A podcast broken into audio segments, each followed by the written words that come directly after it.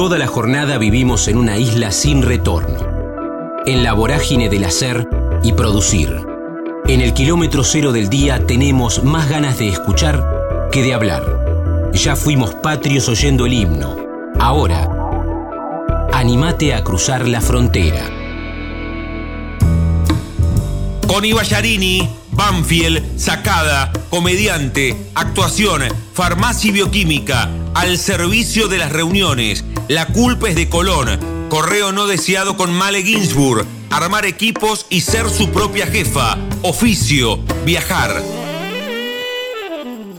Estamos en la frontera, aquí en el aire de Radio Universidad, en AM 1390 hacia la provincia de Buenos Aires y también estamos hacia todo el mundo a través de la web en el www.radiouniversidad.unlp.edu.ar porque sentimos la radio. Quiero invitarla, va a venir a La Plata en este ratito, pero por teléfono, pero lo más importante es que viene presencialmente el próximo sábado 5 de marzo a la sala de los queridísimos amigos del Teatro Bar, ahí en 43, entre 7 y 8. Estoy hablando de Connie Ballarini, que ha venido tantos años con su anterior espectáculo, con la chica de la culpa, pero el próximo sábado va a llegar aquí a la capital de la provincia de Buenos Aires. Connie, ¿cómo estás? También en Radio Universidad, un gusto. ¿Cómo estás? Yo muy bien. ¿Ustedes o vos? Muy bien. ¿Estás solo? Sí, solo, solo, Ah, solo. Está bien, está bien, bien. no, viste que ustedes- hay una mesa y vos decís, y saludas a una sola persona. ¿Cómo estás vos? ¿Bien? Bueno, muy bien. Sí, ahora, ahora vamos a hablar de radio, también por tu recorrido, por tu experiencia, por tu bagaje, pero, pero a La Plata, a La Plata como, como tantas veces, o es, o es especial cada vez que se renueva la llegada a, a ciudades, bueno, no quiero, no quiero condicionar tu respuesta, pero a ciudades especiales como La Plata. No, amo ir a La Plata. Viste que hay lugares que suceden cosas especiales, como es como mágico. Mm. Eh, y el, el bardo hermoso que se arma cada vez que voy a La Plata, digo, "Ay, quiero volver siempre, así que es un placer ir para allá. Eh, cada noche es única, ¿viste? Porque es como, siempre pasa algo y, y eso es lo mágico de, de- del stand-up que, que hace que cada función es muy, muy especial. Y además esta, yo después me voy a, Europa, me voy a hacer funciones a, a, Barcelona y a Madrid en, marzo. Entonces, es la última antes de irme para Europa y la, te agarra como cierta cosita. Decís, ay, que- despídanme. Es como, háganme la despedida. Bueno, escúchame, más allá de, de la preocupación a nivel global, y ahora nos metemos en, en la fecha del próximo sábado 5 con Connie. Ballarini aquí en la frontera, eh, ¿te, te, te preocupaste en las últimas horas por lo que está pasando en Europa? Pero, pero en algún momento dijiste, che, voy con el casco, ¿le reprogramamos o como está a 2.000 kilómetros de distancia, está todo bien? No, no, no. Mira que yo soy cagona y me empiezo a perseguir. Pero no me diga que voy a tener, tener mala leche. Si me empieza a perseguir, igual no quiero salir ni de mi casa. Eh, no, no, no, no, no, no, no voy a reprogramar nada.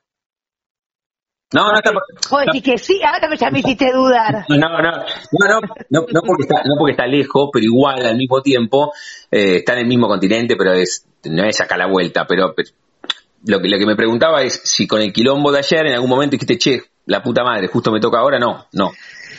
Yo, yo también tengo como mucha esperanza, Rey Lúzaga tal vez hoy, ¿eh? ¿no? Que digo, bueno, que, que va- van a llegar a un acuerdo, va a estar todo bien.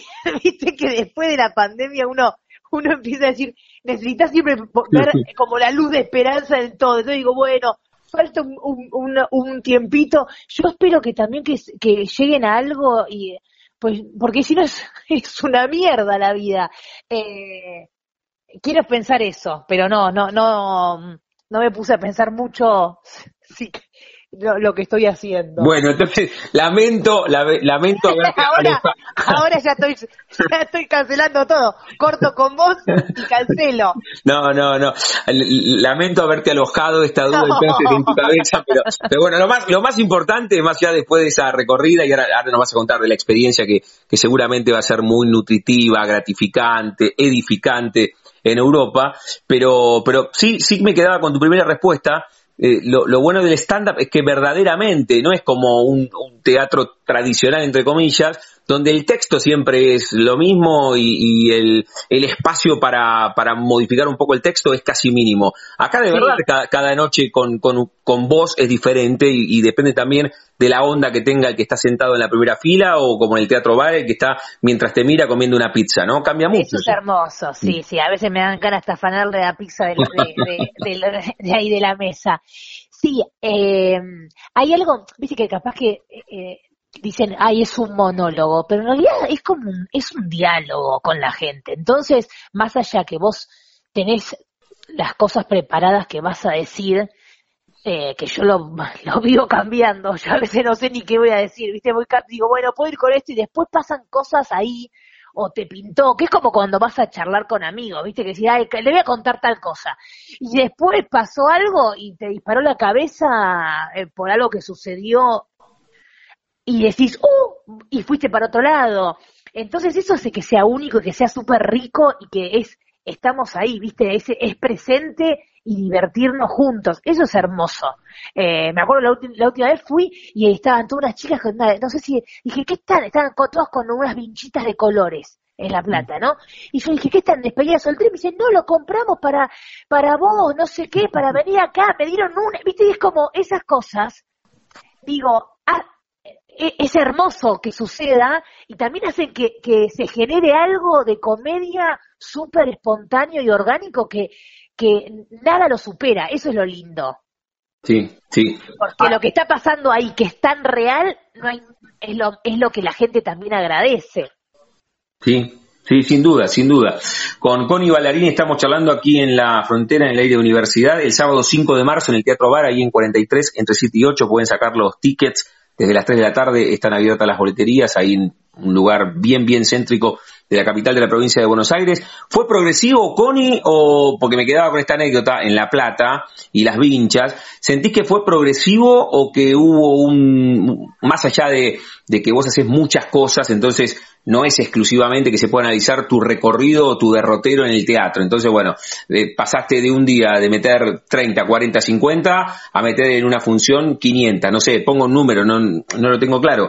Pero, pero vos entras, entras por la tele, entras por la radio, entras por Spotify, entras. Pero ¿hay, hay algún show así muy, muy rupturista que pasaste de, de 50 a 500 o fue gradual? No, vení, no soy muy consciente de eso. Justo hoy estaba en terapia y, y, hablaba, de ese tema, ¿viste? Porque hay algo de poner los que nos está pasando también con las chicas de la culpa, que, que es muy fuerte. No sé, ayer terminamos de ensayar, fuimos a comer y fácil nos, nos hablar, no sé, se acercaron en una hora cinco, cinco, seis personas, mm. uno vino con uno, entró al kiosco, nos trajo un chocolate, gracias, no sé qué, y decimos, boluda, esto es muy fuerte, porque además es, no es que estamos en un medio masivo, ponerle tipo, ah, bueno, estás en la tele, es como, te cruzas a Marley y capaz que le des, es distinto, es como algo de, che, nos salvaron la cuarentena, gracias, eh, es como, como que sos una amiga más. Entonces es distinta la conexión que hay con la gente y, es, y eso es re fuerte. Em, yo creo que hay algo de, de, no, no, ser como muy consciente porque si no te, agarra como ¡ay, qué cagazo! Es hermoso, pero, pero ni en pedo me, me, soy consciente de, de, de, la magnitud, ¿viste? Capaz que voy a pasear a la perra y la reconocen a mi perra, ponele, ¿viste? Eh, yo creo que hay algo de en, en cuarentena eh, yo me puse como muy manija y empecé a hacer mucho contenido, ¿viste? Mucho por redes, porque además era como, bueno, ¿qué puedo hacer? Ansiedad, no del teatro, y era como encontrar nuevas formas de hacer humor. Y creo que generó una fidelidad, porque la gente Estábamos, estábamos en realidad todos, porque yo también, era como qué onda, incertidumbre, tensión, que necesitabas distender la cabeza y acompañar a la gente que capaz que al principio, viste, estaba sola, capaz, aislada. Y si, ¿qué, qué hago? ¿Quién es la compañía? Necesito reírme, necesito como olvidarme de esta situación. Eh, y encontrar algo en las redes sociales y, en los contenidos que hacíamos nosotros, no digo nosotros en, todos los comediantes, eh, que, que generó un vínculo muy fuerte, muy fuerte, tipo de, una fidelidad hermosa. Y yo creo que, que ahí hizo como un clic de que tampoco soy recontra consciente, ¿no? Pero digo, después de la pandemia era como, ah, boludo, bien lo que, qué onda esto. Como cómo se todo creció exponencialmente, ¿no? Sí. Sí, sí, sí. Eso es lindo.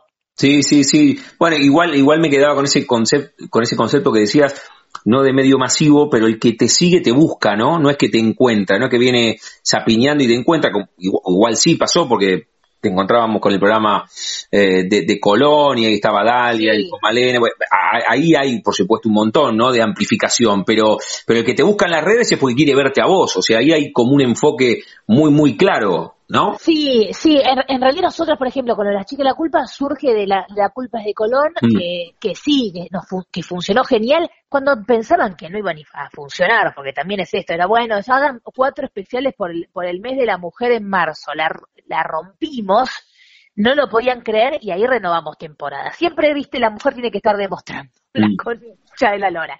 Eh, y, y, se generó algo muy lindo de, de laburar en equipo, y, capaz que, no sé, tipo a las dos, una de la mañana lo pasaban y tenía siete puntos de rating, después un documental, ¿entendés? No era como, bueno, te lo dejaban bien alto Andy, no, venía un documental de una ballena de media hora y después veníamos nosotras.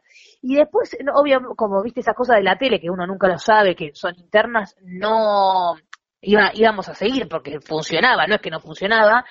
Y, mm, y no, no, no, y a ver, hay algo de, de todos los comediantes de stand-up que tenemos mucho la, la, autogestión, ¿viste? Pues nunca estamos esperando, porque siempre sucedió así, ¿viste? Este país, capaz que vos vas a México y los comediantes están acostumbrados todo el tiempo a, a, que los llamen y, y, que pongan plata para, para el contenido de comedia. Acá no. Entonces es como toda autogestión y empezamos a hacer cosas por redes, que eso es lo, también lo lindo, ¿viste? No es, que, no es que tenés que estar esperando, también te genera mucha responsabilidad, pues sos tu propio jefe y tenés que bancarte, ah, bueno, lo, lo estoy haciendo, no es que, ay, bueno, me están mandando de arriba que haga tal cosa, sino como vos lo haces. Y, mm, y empezamos a hacer eh, esto, yo hacía una hora con Connie, más es un montón, que, que era un programa en YouTube eh, los sábados, porque como no podía hacer función hacía eso, la gente se copaba, después también hicimos con las chicas de la culpa, después las Lorenzas, es como que todo el tiempo generar contenido, eh, porque yo lo necesitaba y también por, por la gente, y eso eh, eh se, se, agradece y de alguna manera se, después se, se ve en, en, en el teatro y en, y en todos los productos que empezás a hacer, porque es como vos te, te, te, alimentás de vos misma, ¿viste? Mm. Como decir, bueno, empiezo a hacer esto, después ahora estoy haciendo correo no deseado en Spotify y está buenísimo porque capaz que el que entró por Spotify y después termina yendo al teatro. Claro. Y eso es lindo. Sí, sí, sí, está bueno, está bueno, sin, sin ninguna duda. Por eso decía que para llegar a vos hay como diferentes vías y, ahora nos vamos a meter ahí, le digo a Cone Ballarini que el próximo sábado 5 de marzo va a estar en el Teatro Bar, ya pueden ir a sacar las entradas porque además, de verdad, esto pasa que se agotan rápido, así que métanle porque va a estar lleno ahí en 43, entre 7 y 8. No, no me hago el rolón ni en pedo, Connie, ¿eh? pero como hoy, como hoy estuviste en terapia, es una pregunta que habitualmente me gusta hacer, y, te preguntaba recién eh, si, había como un momento clave, nombraste la cuarentena, esto de, de, de, construir o de crear mucho contenido, pero siempre me parece atractivo conocer cómo es que vos te convertís en comediante o si tenés en la cabeza la primera fotografía mental que te linkea al arte. Capaz que tenías tres o cuatro años y la maestra dice, che, hay que actuar en el acto de San Martín y vos te subiste en un escenario y pasó algo, delante de un espejo o mirando algo en la tele. ¿Cómo fue que te metes en este universo y no a otro? Mira, la verdad es que yo no vengo ni siquiera de, un, de una familia ni de artista ni de nada, pero es muy loco como eh, viniendo de... Yo estaba estudiando farmacia, mm nada que ver, me metí a hacer un curso y estudiaba, estudiaba actuación, pero digo, no, no es que tenía en la cabeza de voy a hacer humor, eh, ni, ni me crucó eso nunca por la cabeza. Por, ¿Primero farmacia o primero actuación empezaste? ¿Cómo, cómo? ¿Primero farmacia o primero actuación? No, no, la, típica que, es como, bueno, empiezo la carrera universitaria, también la del el secundario, ¿viste? Y es como, ¿qué hacemos? Nos anotamos y nos, anotamos todo en el CBC, algunas hacían bioquímica, farmacia, medicina, ¿viste? Como, bueno, y, y, era medio en automático seguir, seguir, seguir. Y ahí empecé a estudiar teatro, pero porque me gustaba, ¿viste? Y me acuerdo que... Mm, que después voy a un, cumpleaños, nada que ver, un cumpleaños y vaya a saber qué, qué, qué, estuve hablando, qué le dije a un a Gabo, que es un productor de stand-up, y me dice, que, en ese momento digo, ni siquiera era como era masivo, y me, y me tiró, che, ¿por qué si te gusta el humor no haces, eh, no haces un curso de stand-up. Y viste que uno a veces, a veces se anota en cosas sin tener ni puta idea de dónde, qué, te estás, qué estás haciendo. Me anoté en un curso, agarré un amigo, porque eso es muy importante, agarrar un amigo para que te acompañe, y me anoté en un curso de stand-up sin haber visto stand-up, nada, no tenía ni idea. Y me atrapó, me encantó, viste, me encantó esto de estar observando, porque no, había, había algo como en, en, en, en la actuación que me gustaba, pero que, que no es que decía, no sé, me, siento, siento como que es mi lugar. Viste que también hay que ir buscando. Y en el stand-up me encontré algo que, que me fascinó, viste, esta cosa de, de voz arriba del escenario exponiéndote. Eh, y después me di cuenta que mi familia es bastante así, graciosa, ¿no? Que, que era, eh, éramos esta cosa de, de ponernos al servicio de las reuniones, tipo, nos exponíamos y hacíamos toda una dramatización que para mí era totalmente natural, y después te das cuenta y dices, ah, éramos bastante personajes, em, y, armábamos toda una escena, viste, como, pero que nos salía, y ahora a la distancia me doy cuenta, en ese momento no, y empezó como un hobby y terminó siendo, en un momento dije, che, uh, estoy, puedo vivir de esto, me está tomando mucho tiempo y, y también digo el prejuicio de no poder vivir de, de, la actuación, ¿viste? De, los artistas se cagan de hambre, porque era también eso que, que viene en la cabeza. Y era, che, ¿puedo vivir de esto?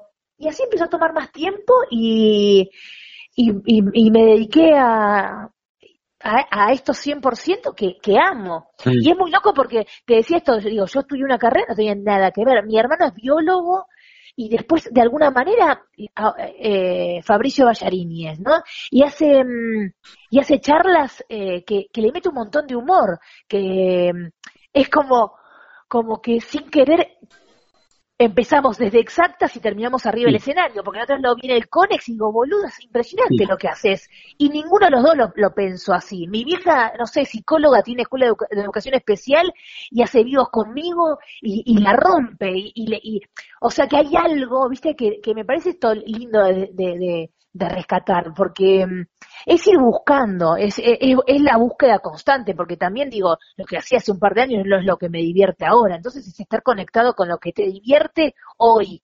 Y, y, mm, y, y, me acuerdo que apenas terminé la carrera, como, uy, ¿cómo no te vas a dedicar a esto?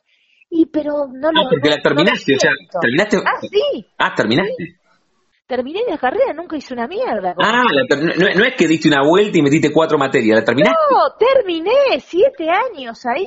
Me he cruzado a, gente que me dice, che, boludo, vos ibas a la Facultad de Farmacia Bioquímica, éramos compañeras. Claro, me ven re, no, te, no entiende nada. Entonces, como dice esta tía, me suena. Eh, porque tampoco éramos tantos en la UBA. Y, y sí, Sí, vos buscás en, en el LinkedIn, eh, dice farmacia y bioquímica, no se entiende nada, producción de moda, es como que fui, fui de un lado para el otro, y comediante. Qué bueno igual esto de, de intentar vivir muchas vidas adentro de una vida, ¿no? Porque hay algunos que, bueno, hasta tal vez por placer y descubren en el comienzo y dale para adelante y, y es también parte de su vocación, pero vos viviste ahí varias, aunque después estudiaste, pero pero no, no ejerciste y está, está buenísimo. Me quedé con, con lo que decías de tu hermano. Vos le decís, o la, la pronunciación correcta es Ballarini más que Ballarini. Ah, cada uno le dice como quiere, sí, no sé cómo es. Pero vos, cómo, le decís? vos cómo lo sentís más cómodo. Yo soy muy de decir Ballarini. Ballarini. Pero es que Ballarini me da muy... ¿Qué, qué te hace que estás en Italia? Muy italiano, muy italiano, es verdad, es verdad. Demasiado italiano. Sí, es verdad, es verdad, sí, es cierto. Con Connie Ballarini estamos charlando, que el 5, 5 de marzo viene al Teatro Bar, ahí a 43, entre 7 y 8. ¿Qué eh, o sea, por lo que decís de tu hermano, de tu vieja, y que estaba en el servicio de las reuniones, cuando vos decidís saltar, porque además del contexto, uno charla un poco con el espejo, y decidís saltar y decir, mira que puedo vivir de, de la comedia o del stand-up los que se abrazan más a las estructuras clásicas, porque ahora, además, ¿qué te dijeron? ¿Te acompañaron? Te dije, che, Connie, fíjate, porque, o así lo de hobby, ¿qué pasó con tu contexto ahí? No, no, mi familia, no, nada, eh, eh, era más viste que cuanto más libertad y, es menos presión familiar, eh, es más la presión que uno, uno ejerce sobre uno. Em, yo, yo no me lo bancaba. De hecho, durante muchos años estaba trabajando, o sea, iba a la facultad, después laburaba con mi vieja porque eso me permitía como mantener, tener mis ingresos, pero al mismo tiempo la facultad, eh, esa carrera es muy exigente, entonces tenía horarios rarísimos. No es que podía y yo vivía encima en Banfield, entonces me tenía que ir a Capital, era un lío. Entonces es como iba a la escuela de mi vieja, trabajaba algunos días, tenía mi manguito, no sé qué, termino la facultad y ahí eh, sigo laburando con mamá, hacía muchas cosas de actuación y en realidad es muy loco porque durante muchos años yo no, yo no me permitía claro dejar todo, porque por esta cosa de una seguridad económica. Entonces, en realidad laburaba 24 horas al día, porque era tipo de una, ponerle toda la tarde hasta las 6 de la tarde, trabajaba de lo que te da de comer. Y después llegaba y me ponía a escribir, a hacer cursos o a, tener funciones, hasta que un momento empiezas a salir, me empezaba a salir más laburo de, de guion de comedia, o que amigas me decían, ¿me puedes escribir tal cosa? Y, mm, y empezó ahí a, a, a, tomar más tiempo y de a poco fui dejando, dejando y fue medio como, no, no, no fue que, que dije, ay, bueno, sí, hoy dejo todo que ponerle, yo me acuerdo, tengo muy en claro, la Oriente, Luquitas, eh, que es un genio que la rompe, me acuerdo que era muy chiquito y que, que trabajaba en una oficina y manda un grupo, porque obviamente todos los comediantes nos conocemos, y dice, chicos, hoy dejé la oficina, eh, si hay un show, avísenme, porque claro, él se dedicaba, dejaba todo por la comedia. No, yo fui más cagona, yo fui, es como, me aseguré o sea, casi que me empezó, me empujó solo a, bueno, tienes que decidir y no poder, porque no me daba el, la sola del día. Eh, así fue como dejé la seguridad para, para dedicarme a la comida que, que, amo y que ahora no lo cambio por nada. Por un momento cuando empiezas a ser tu propio jefe, que me exploto bastante, eso también, ¿eh? ¿eh? Es hermoso. Qué bueno, qué bueno. Ahora contaste esta historia de Luquitas, se me vino, se me disparó una historia con hasta con Daniel Fanego, que vos lo tenés a Fanego, actorazo, y que le pasaba lo mismo, estaba en una oficina hasta que creo que una compañera o un compañero le dijo, ¿pero qué haces acá vos? Porque lo había visto en el teatro, ¿pero qué haces acá? Y al otro día no fue más, ¿no? Como a veces, a, veces el, bueno, acá la gente que te contrataba o te pedía laburo, un poco te, te acompañó a tomar una decisión capital en la vida, que fue dejar las seguridades y hacer lo que visceralmente te salía. hablando de salir, eh, y, no por las propias seguridades, ¿en qué momento, es difícil tal vez, tal vez responder esto, pero ¿en qué momento te diste cuenta que eras buena? Porque hay un lugar que, y sin falsa modestia, che, la verdad que lo hago bien, me destaco. No, yo soy un, Justo hoy también hablé de eso de terapia. Vos hablaste con mi psicóloga. No, te juro que no. no, no sé si soy muy consciente, porque además me cuesta un montón verme. O sea, yo me divierto mucho y estoy muy ahí y, soy feliz cuando eh, escucho las risas y digo, uy, bueno, está, va, va bien. Ahora después me veo y obviamente, viste, digo, ay, ¿qué dije? Uy, ¿qué hice? Ay, soy una, ay, no sé qué. Eh, y, y también cómo uno percibe ciertas cosas, porque a veces te, te quedas con una sensación y después, como justo por ejemplo, las chicas de la culpa lo grabamos, después veo y digo, ah, boludo, estuvo re bueno, se nos pasaron un montón de, como que hay cosas que no me di cuenta que habían estado tan geniales.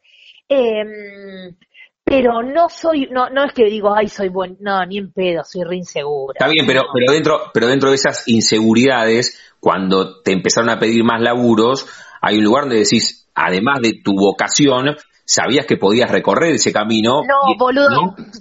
Eh, va, sí, sí, pero hay, hay, algo que yo tengo como el síndrome del impostor de, uy, se van a dar cuenta que no, que lo voy a cagar. Por la duda no lo tires el, título de farmacéutica, déjalo ahí.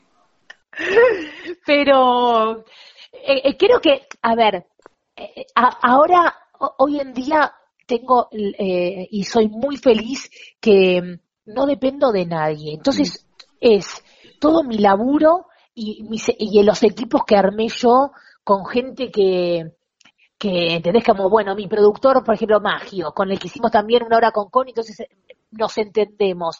Y es como, no siento esta cosa de, ay, el jefe y, la mirada de, de, de, arriba de un canal o qué te van a decir, sino es como, bueno, yo voy haciendo mi caminito, el que le gusta, genial, y me sigue, y el que no, anda y no, no me mire más, ¿entendés? Entonces, eso también a mí me, tranquiliza un poco, porque no es que, que de última si voy a, un, a algo, a un lugar más masivo, tipo un medio más masivo, vas de una cosa que ya construiste tu público desde las redes, que es como, bueno, es, tu gente que, te, que le gusta lo que haces. Eh, entonces, eso también te da como una seguridad de decir, bueno, yo qué sé, sí, obvio, eh, si, me seguís es porque te gusta lo que hago.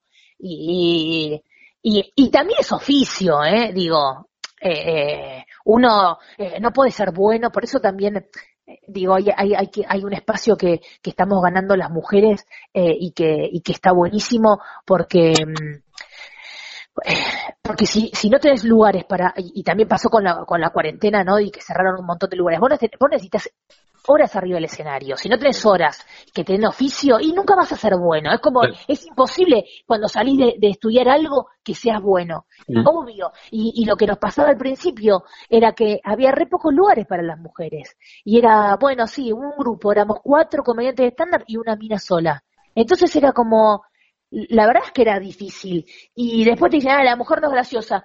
No, no es que no es graciosa. Primero que no es que, ni en pedo, pues mira lo que a nosotros nos va genial. Pero, por otro lado es, che, tuvo esa persona incluso tiempo arriba del escenario para tener oficio y poder ser bueno, porque nadie es bueno apenas empezás. Eh, porque también digo, si no hay una exigencia, viste, de, de uno, decir, bueno, eh, ahora, después de ciertos, de ciertos años, tenés un piso, tenés ciertas herramientas que si yo sé cómo manejarlos, yo sé que ya puedo estar excelente o bueno, pero nunca ves un papelón, ¿se entiende? Sí, perfecto.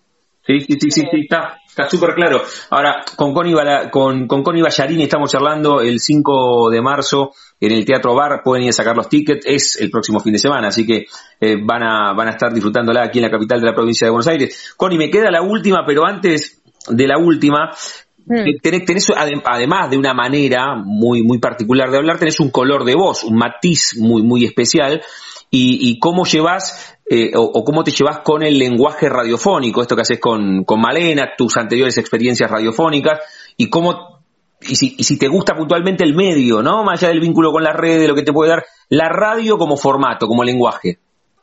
Eh, me gusta mucho lo que estoy haciendo ahora con Vale de, correo no deseado, eh, porque nos entendemos. La verdad es que no tuve buenas experiencias en radio.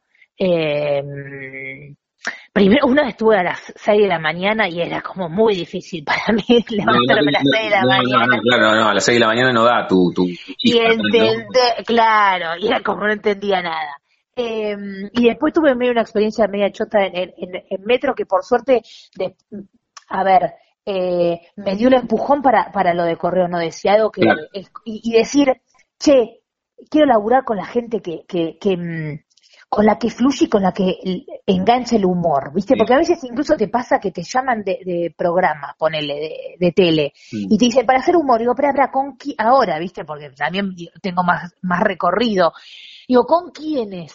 Y ahora que pasó el tiempo, digo, claro, yo no quiero hacer cualquier cosa con cualquiera, porque también hay diferentes estilos, a veces a veces no te entienden, a veces digo, y no, no es que a todo el mundo le tengo que gustar, ¿entendés? Entonces es como, si vos enganchás, que es lo que nos pasa con las chicas, que somos muy distintas, pero al mismo tiempo nos entendemos y es explosivo lo que ocurre en arriba del escenario. De verdad, nosotros a veces lo, vemos y decimos, sí, boludo, esto que estamos haciendo es genial, lloramos, nos, nos hemos hecho pisa arriba del escenario, ponele. y pero pasa por una cosa de entendemos y vamos para el mismo lado con la comedia. Y a veces, viste, hay un montón de cosas, no es lo mismo uno que el otro, eh, viste, es así. Entonces, también saber dónde podés brillar y dónde puede brillar el otro. Eh, armar equipos, ¿viste? A veces, eh, y pasa mucho en diferentes medios de, bueno, llaman uno, ta, ta, ta, ta, y vos decís, ¿me conoces? ¿Te gusta lo que hago? ¿Me entendés? Porque si no, es como hablar diferentes idiomas, ¿viste? Hay gente con la que decís, che, todo bien, pero mm, no nos entendemos. Y hay gente que decís, uy, boluda, es hermoso como con lo que se genera juntos. Entonces me parece que, que, no es que es alguien es bueno o malo, sino es alguien con, con el que con lo que te podés entender y te podés lucir. Y cuando se luce uno, se luce el otro también. ¿Viste? Porque también hay esa cosa de, no es competencia, no es que o brillamos todos, no brilla nadie. Bien. Eh, ¿No? Y también es eso, con los egos también pasa. que, que es como saber laburarlos eh, saber laburar en equipo. Si no, bueno, eso, haces, haces tanda vos solo. Pero, pero pasa mucho, viste, en, en, los medios esa cosa. No sé, me, fui desde un lado y me fui a la mierda. No, no, no, pero está, está buena porque... Eso es lo que pasa en mi material también arriba. No, no, pero toda la charla diste vuelta con esto de armar equipo, ser tu propia jefa y laburar con personas con las cuales se da esa sinergia o, que tenés buena onda y me parece que está espectacular. Le digo a Connie Ballarini que el próximo sábado 5 de marzo va a estar en el Teatro Bar. Ya te voy a proponer que invites vos a los platenses, Connie, a, que estén el sábado en el Teatro Bar, pero cerramos cada una de las charlas jugando con el nombre de nuestro envío a todos y a todas. Les pregunto si tienen un momento frontera en sus vidas que no se refiere a un lugar geográfico, sino un momento bisagra, rupturista, decisivo, qué sé yo, desde lo personal o desde lo profesional. Cuando dijiste, che, puedo, puedo dedicarme exclusivamente a esto, la primera vez que te subiste en escenario, tuviste, no sé, apendicitis a los cuatro, te quedaste sola en un hospital y sentiste miedo por primera vez, algún viaje con amigas, un momento frontera, ¿tenés uno? Eh, bueno, digo para no ir para el lado laboral, eh, eh, el primer viaje que hice con amigas, yo no había nunca salido de, de Argentina y a los veintipico me hice un viaje con amigas a Brasil que me que estuve tres meses y después de ahí empecé a, me agarró el gustito por viajar eh, y me flasheó, me, me mató la cabeza. Eh, que después me terminé yendo a, Europa, Asia, África, a todos lados, viste, como me metí en cada lugar que digo, uy, qué lindo, amo conocer gente con otra cabeza, viste, que con otra cultura que te enriquece tanto, viste, salir de, de, salir de Palermo también, ¿no? Sí, sí, sí. Eh, pero digo, otro país y también nuestro país. Eh, me parece que eso, tener experiencias te enriquece y, y también te enriquece arriba del escenario. Eh, obvio que, que pienso ahora que me estás diciendo esto y viajar encima haciendo lo que a uno le gusta, uh. ir a eh, Perú, a Estados Unidos, que fui a hacer stand-up, es un flash. Es una cosa hermosa. Nunca en mi vida me hubiese, hubiese cruzado por la cabeza, che, voy a ser comediante, voy a, viajar y voy a vivir de la comedia y, voy a poder viajar haciendo lo que me gusta, hacer reír a la gente. Creo que, es re fuerte y que, es hermoso, ¿viste? Porque también a veces cuando te lo preguntan así, recién ahí te cae una ficha y decís, ah, mira, sí, viajé haciendo comedia. Eh, eso, esas cosas eh, fueron bisagra, sí. Qué bueno, qué bueno que también te das como este espacio para, para reflexionarlo y, está genial y también disfrutarlo, ¿no? Porque si no es todo el tiempo poner adelante un nuevo desafío, desafío, desafío y, y hacer la retrospectiva y decir, che, pasó esto, viajé, qué poder hacer la conjunción entre disfrute, viaje, amigas, además laburar, es un montonazo, es un montonazo. Le digo a Connie Ballarini, bueno, invitalos vos, Connie, la última, invitalos vos a los platenses, a los de Ensenada, a los de Berizo, a los que están por la zona, a que estén en el Teatro Bar, dale. Sí, por favor, venga. Mira, mira cómo me rebajo.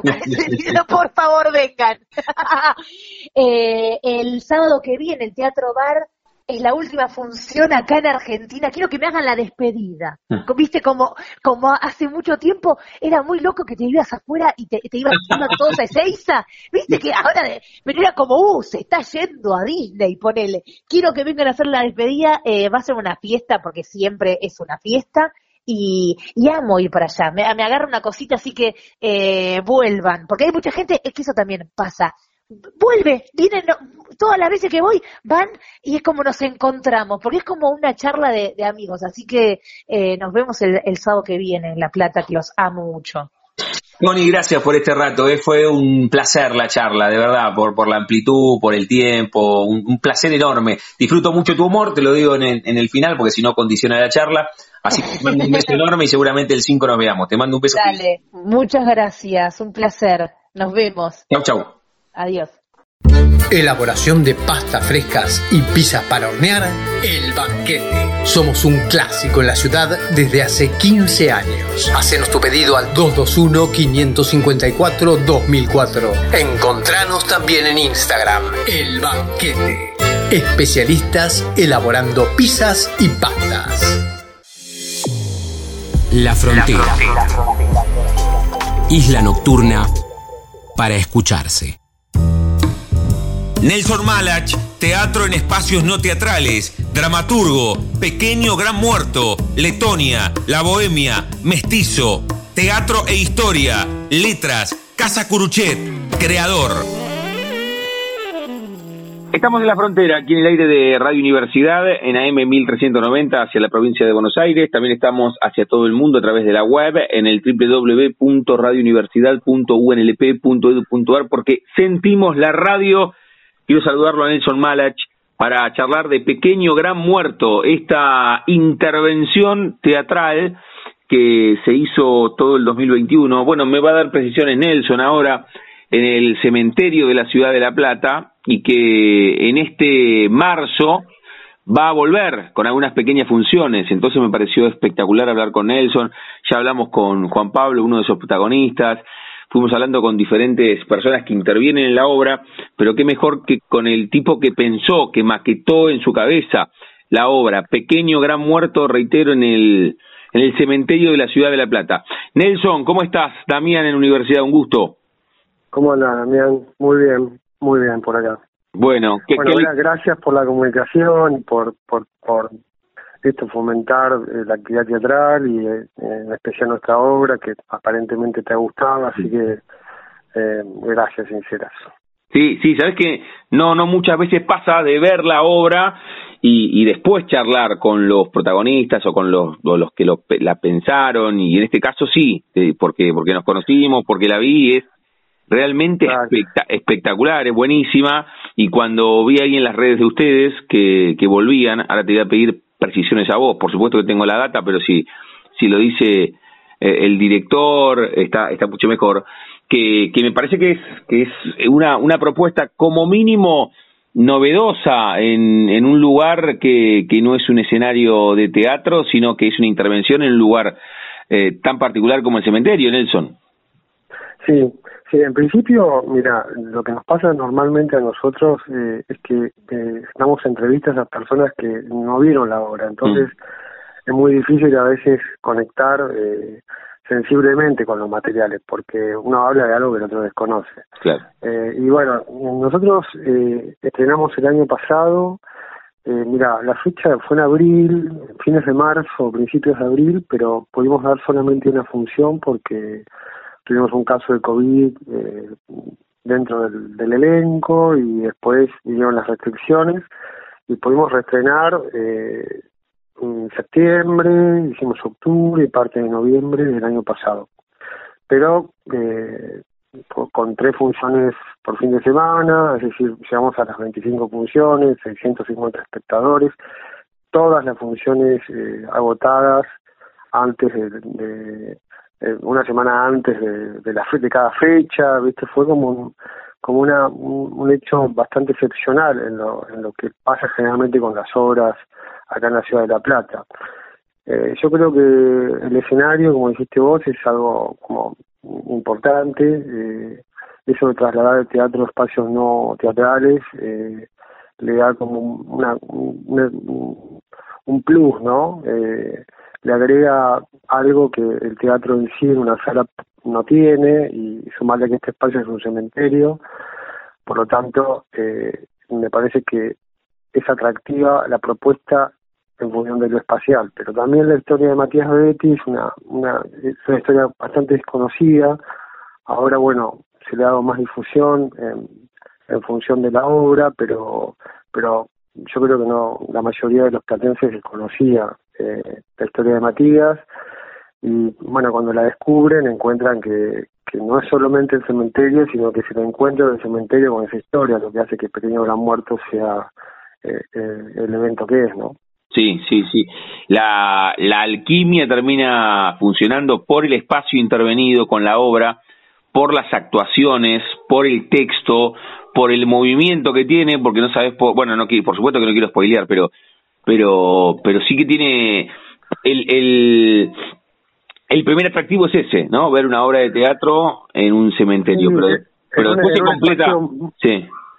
En un espacio muy vivo también, ¿no? Porque uno piensa el cementerio como, como algo quieto, silencioso, y lo que hace la obra es estar constantemente en movimiento, trabajar sobre 360 grados, entonces eh, el espectador no es un, ser pasivo que está sentado en una butaca y no, el espectador tiene que, buscar la obra, encontrarla y aparte como no es una obra de texto tradicional, sino que lo que plantea es eh, trabaja sobre la sobre sobre montaje, ¿no? De, escenas que por ahí tenés que trabajar, tenés que estar todo el tiempo haciendo la dramaturgia de la obra a la par de la actuación.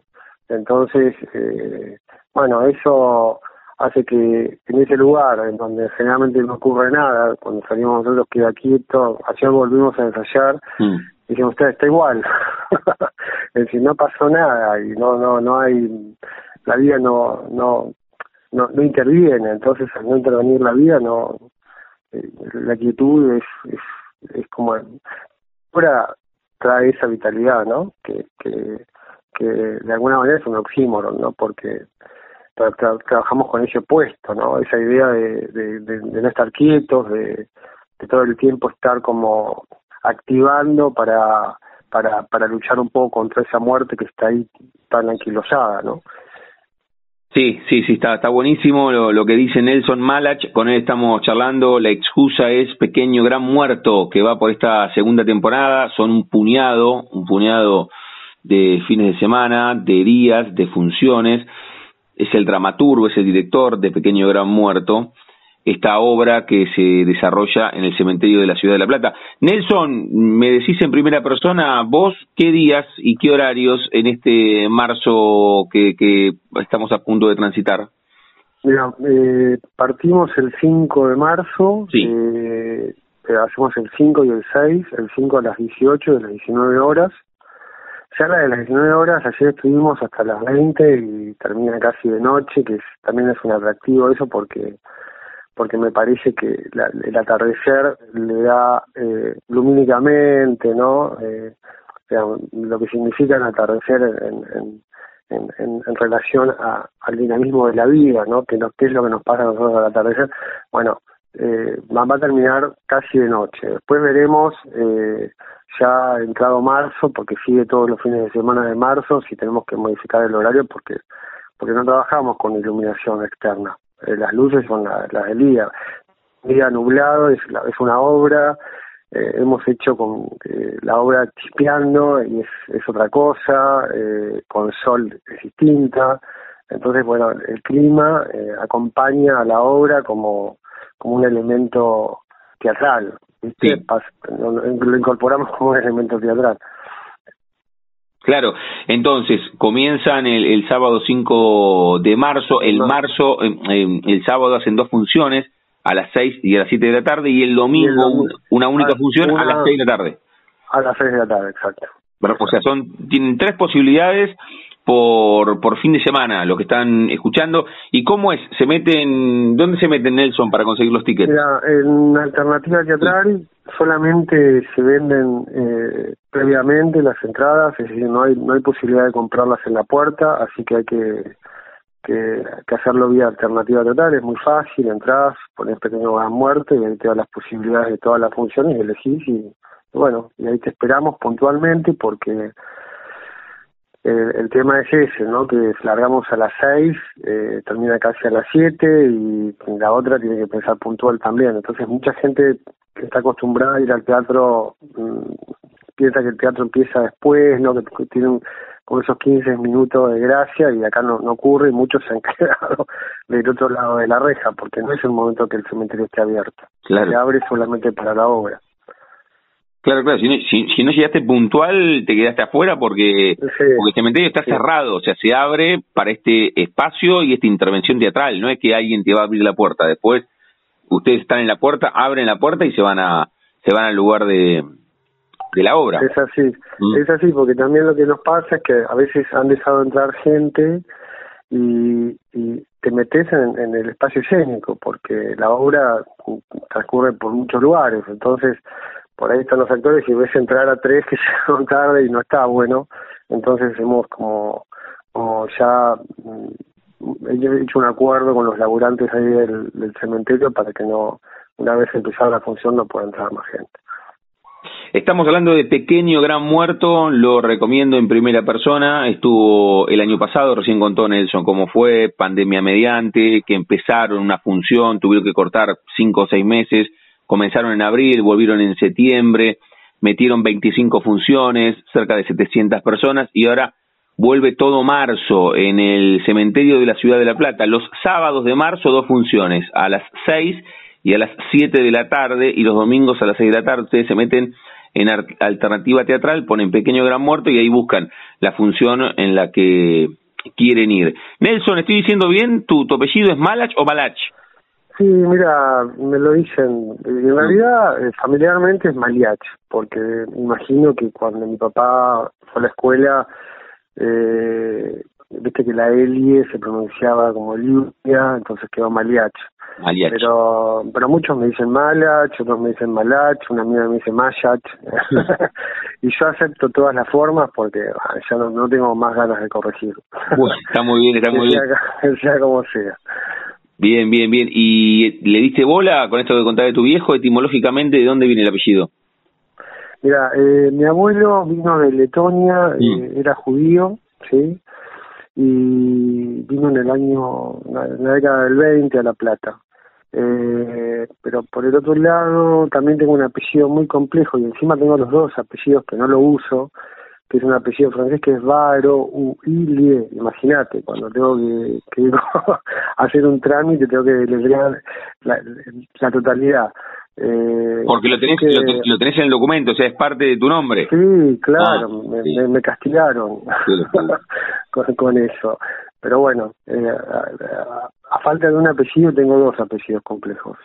Eh, así que bueno, es un apellido judío letón el de mi papá y el mío también, ¿no? Obviamente. Sí, por supuesto. Con, con Nelson estamos charlando, la excusa, reitero, pequeño gran muerto, pueden meterse en alternativa teatral y van a vivir una experiencia como nunca, ¿eh? es una obra de teatro en el cementerio de la ciudad de La Plata. Nelson, eh, habitualmente lo pregunto, cuando se da con obras de teatro, entre comillas, tradicionales, en un espacio teatral, ¿Cómo se te ocurrió llevar adelante Pequeño Gran Muerto? ¿Tenés ese momento donde estabas delante de la computadora, pasaste por el cementerio, se te vino a la cabeza? ¿Tenés ese momento preciso del kilómetro cero de la obra? Sí, eh, en verdad eh, no fue sentado delante de la computadora, sino en una charla con un amigo que se llama Sebastián Díaz, que es un documentalista acá de La Plata, que que se ocupa eh, justamente en temas, en rescatar temas de la ciudad. Eh, es muy interesante, La Plata Contada hizo ahora un documental sobre, sobre los masones, que, que está muy bueno, que se puede ver en Contar, eh, o en cine.ar creo que es. Reitera cómo lo encontramos, cómo lo encontramos. Bueno, hablando con Sebastián Díaz, él mm, me encuentra un día y sobre la mesa pone el libro de Termo Manacorda que se llama Matías Betty, que es una biografía. Mm que encargó la familia Menéndez de Eti, eh, una vez que encuentran el cadáver en el 25, le, encargan a este señor que escriba ese libro y la verdad que, que se documentó muchísimo y, de primera mano. Es decir, él habló con, con las personas que habían conocido a Matías. Eh, fue un poeta, un periodista, eh, que muere en el 85 acá en La Plata. Eh, eh, entonces, bueno, leo ese libro y, me quedo prendado con la historia porque porque es una historia mm, atípica. Y sobre todo en esta ciudad que es bastante eh, cuadrada en términos de míticos, ficcionales, viste, como que no hay una literatura interesante sobre la ciudad eh, y la historia de él que muere en el 85 acá tuberculoso, había venido a tratando, los amigos intentan rescatarlo y uno se llama Francisco Usal que funda el diario La Plata, que después fue el diario El Día, lo trae para, para ser jefe de redacción y el tipo eh, que era brillante, eh, dura 15 días en el laburo y, se larga de nuevo las pistas mm. al alcohol, ¿no? La bohemia era su vida. Eh, había como, como, como rechazado ese camino de éxito y, y había configurado la, la imagen social del caído. Era el caído no, no, no, no desde esta perspectiva, sino desde la perspectiva de sus propios contemporáneos, ¿no? De Miguel Cané, Miguel Cané dice eso, se pregunta qué habrá pasado con, con, con Matías Betti, que fue una figura extraordinaria del Colegio Nacional, que iba a ser un cuadro político porque tenía una gran oratoria y de golpe había desaparecido. Eh, y bueno, lo tratan, se muere, lo, lo, entierran ahí en el cementerio de Tolosa. Eh, al día siguiente lo desentierran los amigos porque lo habían internado en el hospital y lo, como muere eh, de una, enfermedad infecciosa lo entierran inmediatamente, nadie había reclamado el cuerpo, bueno, lo, lo, lo exhuman, lo vuelven a enterrar, le ponen una cruz, la cruz se pierde y en 1902 eh, cuando eh, empiezan a, trasladar los cuerpos del cementerio de, de La Plata, eh, empiezan con los con los, los que tienen nombre y apellido y, el cuerpo de él había quedado en la tierra pero sin ninguna referencia. Entonces cuando lo desentierran encuentran que está eh, eh, ¿cómo se, no me sale la palabra eh, momificado. Y un, hay un, un estudiante de medicina que lo quiere llevar para, para estudiarlo, bueno, la cosa es que lo trasladan al cementerio y no pasa nada en ese momento, pero lo vuelven a encontrar en 1908 y ahí lo exponen en la capilla del cementerio, justamente en el periodo donde nosotros eh, íbamos a hacer funciones en el estreno. Fue una coincidencia interesante también, porque nosotros volvíamos a exhibir el cadáver de Matías de alguna manera con la obra, ¿no? De manera metafórica, si querés. Y bueno, lo, lo, lo, lo, exhiben y bueno, y empieza a venir gente de Buenos Aires. Eso pasó también con nuestras obras. En nuestra obra vino mucho público de Buenos Aires. Eh, ¿Viste? Esos paralelos a mí me resultan interesantes porque, porque como que el fenómeno al volver a aparecer vuelve a generar lo mismo. Eh, y bueno, y, este, y el éxito de la obra también. Eh, en, éxito en términos, no, no, sé, no, no esto de, de, la necesidad de un montón de gente de encontrarse con algo. En ese momento era un, una momia, en este momento era un trabajo sobre, es un trabajo sobre la momia, ¿no? Y bueno, lo, lo exhiben claro, se, se, arma un batifondo, empiezan a, como a santificarlo, lo, un gauchito Gil, mm. en ese momento. Entonces, eh, el, el director del cementerio decide guardarlo nuevamente y lo, como claro, no, no está explicado, lo, lo meten en una en un nicho que le dicen la cueva, ¿viste? Que, que es muy sugerente también el nombre porque él que había andado por todas las cuevas había así por haber, termina en el cementerio, en un nicho le, le dicen la cueva. Y en 1924 eh, él tenía su mejor amigo, eh, se llamaba eh, Lamberti, que era un poeta, eh, lo, lo pide ver el, el, cadáver, ¿no? momificado. Y claro, reconoce a su amigo porque él mismo había comprado el, primero que, que las facciones, hay fotos de la momia eran reconocibles y por otro lado tenía el traje que él mismo le había comprado en el momento que lo que lo habían enterrado mm. eh, entonces eh, la familia lo recupera recupera el cuerpo y hacen este mausoleo en el cementerio de la Plata que habrás visto es un mausoleo importante porque Betty la hermana de Matías se casó con un tal Menéndez que se van a la Patagonia y son los Menéndez Betty, los dueños ahora de la Anónima y toda esa historia, los que fundaron eso. Matías se iba a ir con ellos, pero se pierde en una fonda, se emborracha y pierde el barco. Eh, entonces eh, se queda en Buenos Aires, pero quizás su, su derrotero hubiera sido otro, ¿no? Eh, haber tomado ese barco. Y bueno, me parece que eso, ¿no? Es una historia tan poderosa eh, que un poco viene a como a, a correr el eje de lo que los platenses estamos acostumbrados a leer sobre la ciudad. Porque normalmente, viste, hablamos, bueno, o los masones, que es una cosa medio misteriosa, que nadie entiende, por lo cual no, no, no, no llega a ningún lugar sensible eso, porque sinceramente no, no, y después toda esa cosa positivista, ¿no? Eh, el plano perfecto, el higienismo, pum, pum, pum, pum, pum. Y este tipo, en ese plano, es, mm. como una mancha de uso, ¿no? Eh, entonces me parece que le agrega a la ciudad en, en, la cosa fundacional un elemento disruptivo. Bueno, la obra trata de trabajar sobre esa disrupción. No sé si lo logrado, creo que sí, pero, pero bueno, intentamos eh, recuperar esa, esa, ese, ese, ese latido, ¿no? Que nunca fue contado, que generalmente eh, no tuvo páginas. Eh, entonces la, la obra abre ese mundo, la posibilidad de, del lado B de la historia de La Plata para, para que los platenses también se encuentren con otra cosa, ¿no? que podamos empezar a entender la ciudad como una cosa más compleja y no diagonal, estilos, esa boludez que, perdón, mm. eso no se hizo. Qué bueno, qué bueno.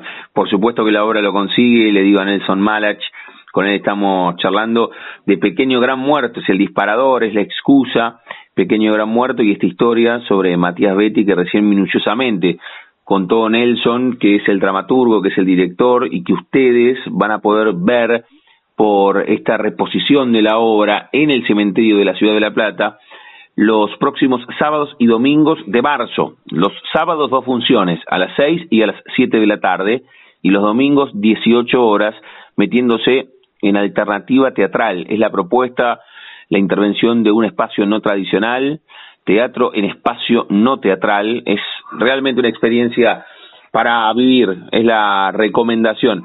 Nelson, esto es Pequeño Gran Muerto, estábamos hablando sobre la obra, pero, pero vos tenés la, la primera fotografía que te linkea al arte. ¿Cómo, ¿Cómo llegamos a hablar contigo de Pequeño Gran Muerto? ¿Cómo es tu, ni siquiera tu derrotero, tu, tu primera estación, la tenés presente? Ni siquiera de laburo, ¿eh? Tu primera estación en la vida donde descubriste que te, que te interesaba, que te movilizaba, que te cautivaba el arte.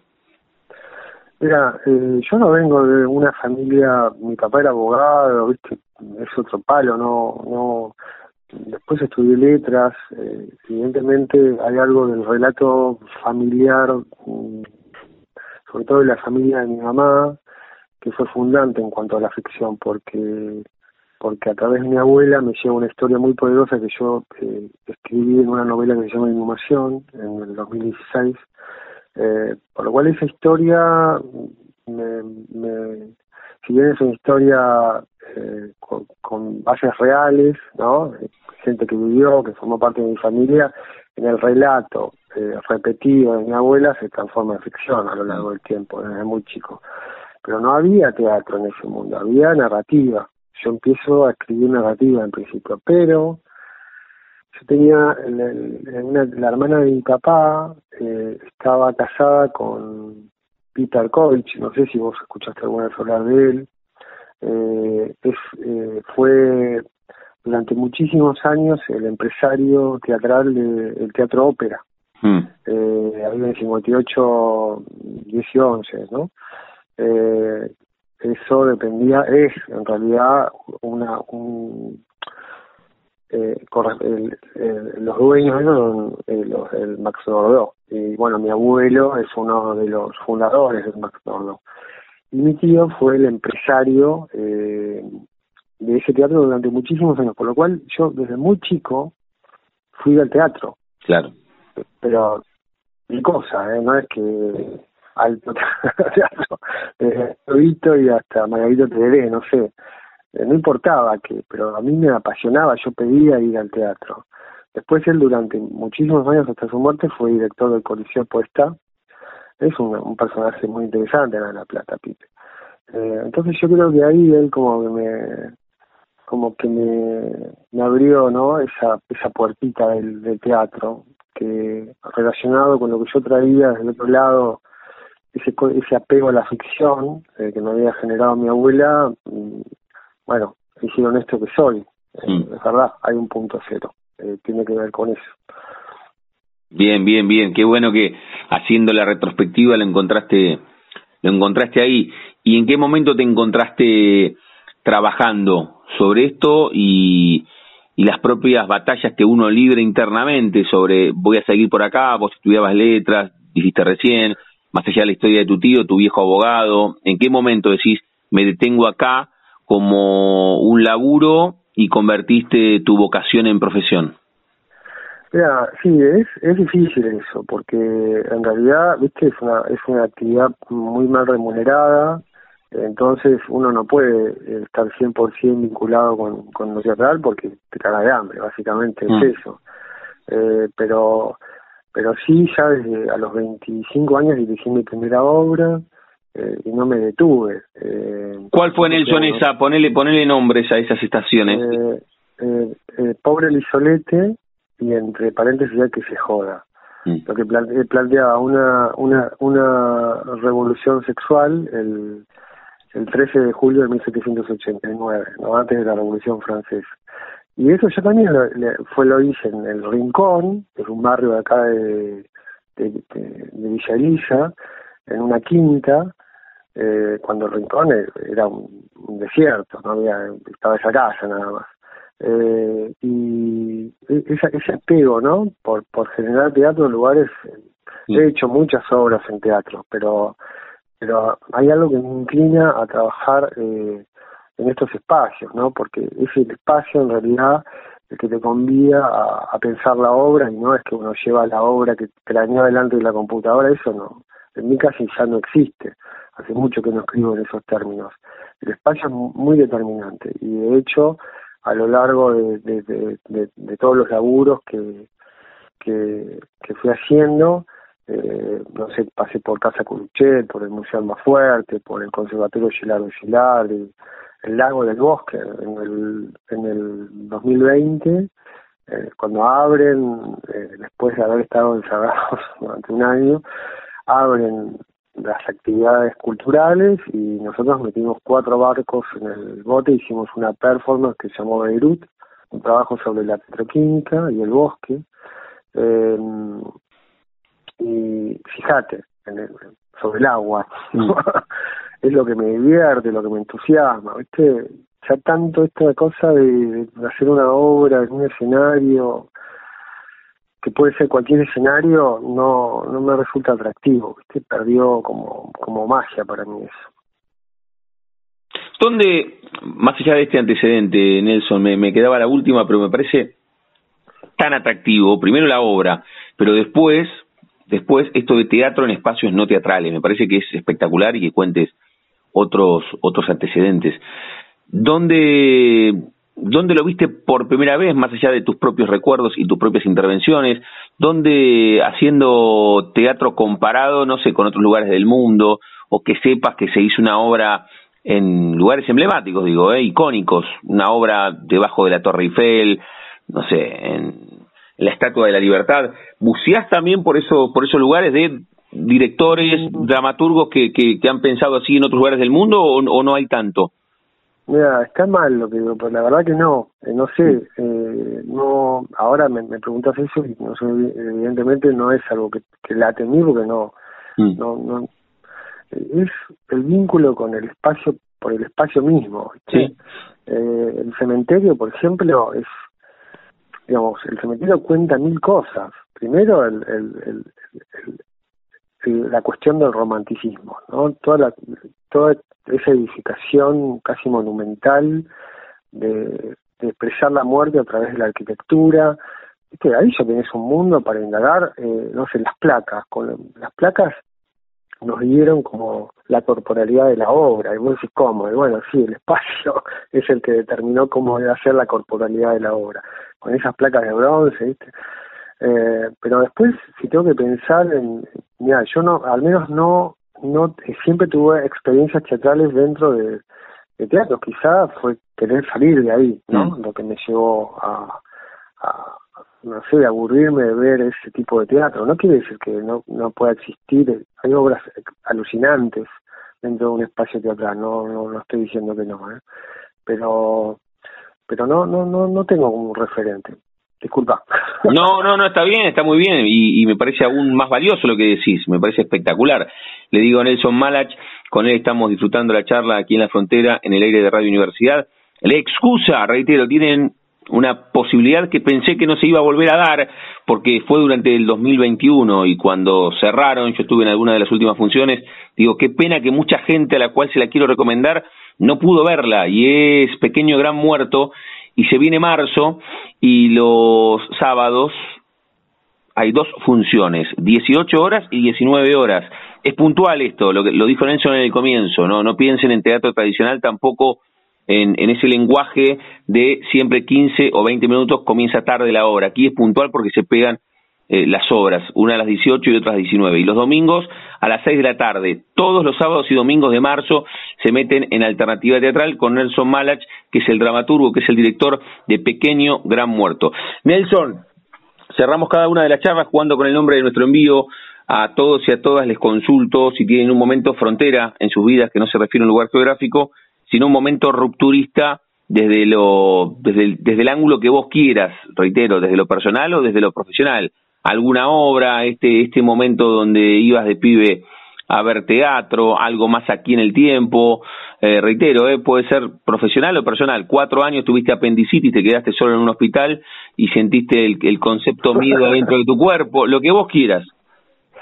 Sí, en realidad, mira, justo ahora me agarrás, yo creo que, que, que como que la frontera es algo que me define a mí como, como creador también. Mm. O sea, eh, justo estoy, me piden el CPTI hacer una recopilación, me hacer una, una compilación de, de obras de, un proyecto que hubo que se llamó el Teatro de Historia y me toca, yo trabajé sobre el cautivito, que fue un nene que se escapó de los ranqueles y se presentó ante Rosas, que atravesó la frontera y él dice que es la frontera. Y un poco yo siento eso, viste que Mira, eh, ahora estoy también indagando en una artista judía que se llama Isa Kremer y me metí a fondo con el judaísmo, que era algo que no había hecho nunca. Estoy leyendo historia del judaísmo y, siento eso, ¿no? Que, mi condición de mestizo eh, me ubica a mí en una frontera, mm. entre dos culturas eh, diferentes, ¿no? esa cosa ortodoxa de de mi abuelo y el cristianismo de mi madre, que no soy ni una cosa ni la otra. Mm. Esa es la frontera. ¿Qué es esa en la frontera? No sé nada. Entonces, yo creo que la frontera en este momento me está atravesando más que nunca, porque está siendo visible para para indagar en un proyecto. Generalmente, viste, los proyectos para mí no son eh, algo externo, me, comprometen eh, emocionalmente de una manera particular. Ya no, no me interesa hacer algo que no, bueno, y esto, eh, si bien trabajo sobre un artista, es un laburo sobre un artista, yo siento que, que, que es un poco eh, volver sobre esa frontera que me atraviesa y, darle voz y, entenderla. Eh, no sé, a partir de, la historia del judaísmo, eh, no sé, nunca entendí por qué escribía y, y el judaísmo es, y por qué escribo siempre sobre historia, ¿viste? Yo eh, si tengo una característica es, hacer este este hibridaje entre teatro e historia y, el judaísmo es eso es el, el, pueblo que, que el primer pueblo que, que que trabajó sobre su propia historia y que no dejó una gran alfarería como los griegos o un arte escultórico, sino que lo dejó fue que la escritura a través de la Biblia. Entonces, eh, nada, fíjate, yo empiezo a entender un poco también de dónde me viene la escritura, ¿no? Es una escritura que se repite a lo largo de los siglos, que yo tenía totalmente la verdad, porque fui criado, yo fui en un colegio católico, ¿entendés? Mm. La parte judía de mi familia se tapó absolutamente, ¿no? Mi papá no era una persona creyente, entonces no, ni siquiera de tradiciones, entonces no, nunca tuve vínculo. Bueno, de muy chico, sí a los 20, cuando empecé a hacer, tener un poco más de conciencia, de, del mundo judío, empecé a bailar ricudín en, Max y entendí el judaísmo a través de la danza, ¿no? Pero ahí quedó. Ahora me están entrando esos conceptos y bueno, y esos conceptos del judaísmo se vinculan con ese otro mundo que yo tenía muy asentado, que parecía que era el único mundo que me habitaba y que era el mundo cristiano, y en verdad no. Entonces, bueno, me, en este momento estoy en la frontera, no en el pasado atravesando la frontera, dijo Nelson Malach, y qué bueno que justo, coincidencia cósmica, charlamos en la frontera, en este espacio que transita la quinta temporada aquí en el aire de la primera radio pública en el país, la primera emisora universitaria en todo el mundo. Nelson, gracias por este rato. Una vez más, felicitaciones por Pequeño Gran Muerto. A los que nos están escuchando, no se pierdan esta experiencia de ver esta obra de teatro en un espacio no teatral, que es el cementerio de la ciudad de La Plata, tienen todo marzo, los sábados dos funciones, 18 y 19 horas, los domingos a las 6 de la tarde, métanse en Alternativa Teatral. Reitero, es una experiencia para, para vivir. Así que Nelson, gracias por la experiencia y gracias por la charla. Así que gracias al cuadrado. Bueno, no se dejen estar porque no sé si va a haber otra opción. ¿eh? eh yo creo que estas 12 funciones de marzo van a terminar eh, el recorrido de Pequeño Gran Muerto. Así que bueno, los esperamos y gracias a vos, Damián. Te mando un abrazo, Nelson. Gracias y otra vez felicitaciones. ¿eh? Gracias, abrazo. Pasaporte en mano. Noctámbulos con la radio abajo de la almohada. Equilibristas entre el ayer y la ilusión de mañana. Somos La Frontera. Idea y conducción, Damián Zárate. Idea y colaboraciones, Julián Álvarez. Producción de notas, Puma Gaspari. Edición y postproducción, Juan de Vega. Idea sonora, voz y edición, Diego Carrera. Voz artística, Pablo Dupuy.